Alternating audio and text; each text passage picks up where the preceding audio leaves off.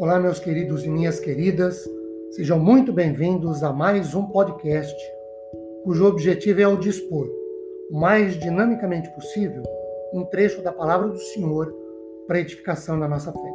Meu nome é Ricardo Bresciani, eu sou pastor da Igreja Presbiteriana Filadélfia de Araraquara, situada na Avenida Doutor Leite de Moraes, 521, na Vila Xavier.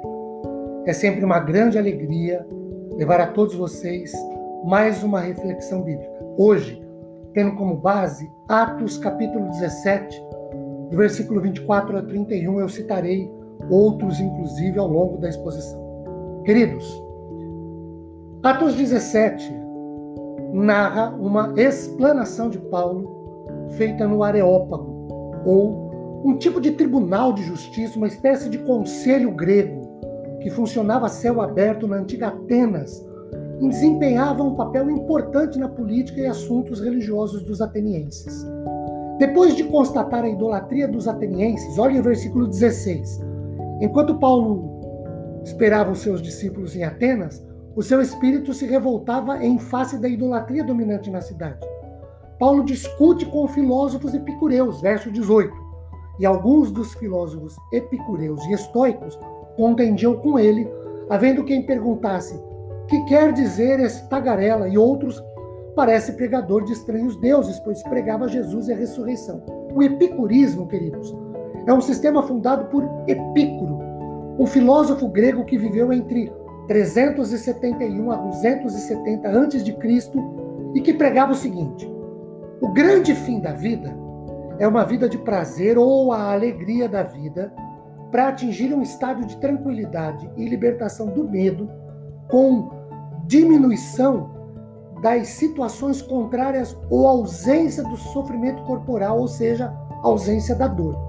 Isso se dava pelo conhecimento do funcionamento do mundo e da limitação dos desejos. Então, para combater isso, na continuidade da sua argumentação, Paulo apresenta alguns fatos. Primeiro, olhando para os versículos 27 e 28, quando ele diz, é, ao invés de muitos deuses, versículo 16, com os quais os atenienses se envolviam, respeitavam, seguiam e adoravam, Paulo anuncia, proclama o único Deus criador que fez o mundo, de acordo com o versículo 24, que não podia habitar em qualquer estrutura construída pelos homens, versículo 25. O Senhor que fez a raça humana toda vir de um homem, versículo 26, Adão, para habitar em toda a face da terra e para que todos Busquem a esse único Deus, versículo 27. Embora os descendentes de Adão se multiplicaram e se tornaram nações, Paulo deixa claro que é Deus quem as controla. Para que buscassem ao Senhor, Deus pôs em cada um o desejo de adorá-lo e buscá-lo. Só que, muitas vezes, o homem busca ao Senhor criando para si imagens, representações de Deus para o adorar e se relacionar sejam ídolos de cera, de madeira, de pedra, segundo os seus próprios desejos. Queridos, entre os versículos 26 e 28 de Atos 17, Paulo faz citações de filósofos.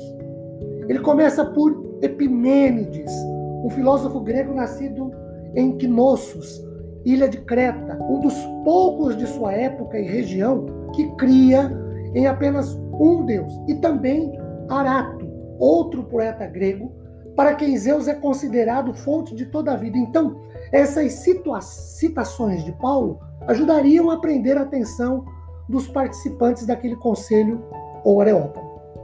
Sobre o versículo 28, Moody diz que o Senhor é um Deus transcendente que não pode ser identificado com sua criação.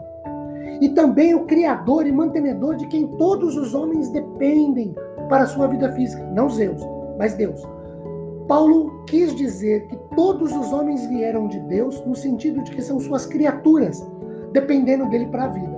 Nos versículos 30 e 31, quando nós lemos, Deus não levou em conta tempos, os tempos da ignorância, no grego Deus não fechou os olhos para isso, esses tempos da ignorância são, na verdade, os tempos da idolatria em que viviam os atenienses, dando agora a eles o pleno conhecimento de si mesmo como único Deus criador.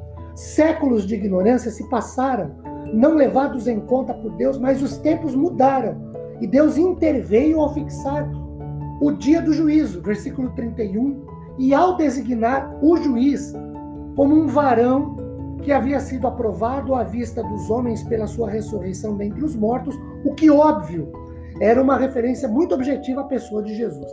Então vejam, queridos, contra a idolatria ateniense, seus filósofos e crença nos muitos deuses, Paulo anuncia-lhes um único e verdadeiro Deus, o Criador de tudo e de todos, na pessoa de Jesus ressurreto, único e suficiente Salvador. Meus queridos e amados irmãos, que Deus nos abençoe grandemente, derramando sobre nossas vidas e famílias sua imensa graça e misericórdia após ouvirmos Sua palavra. Amém.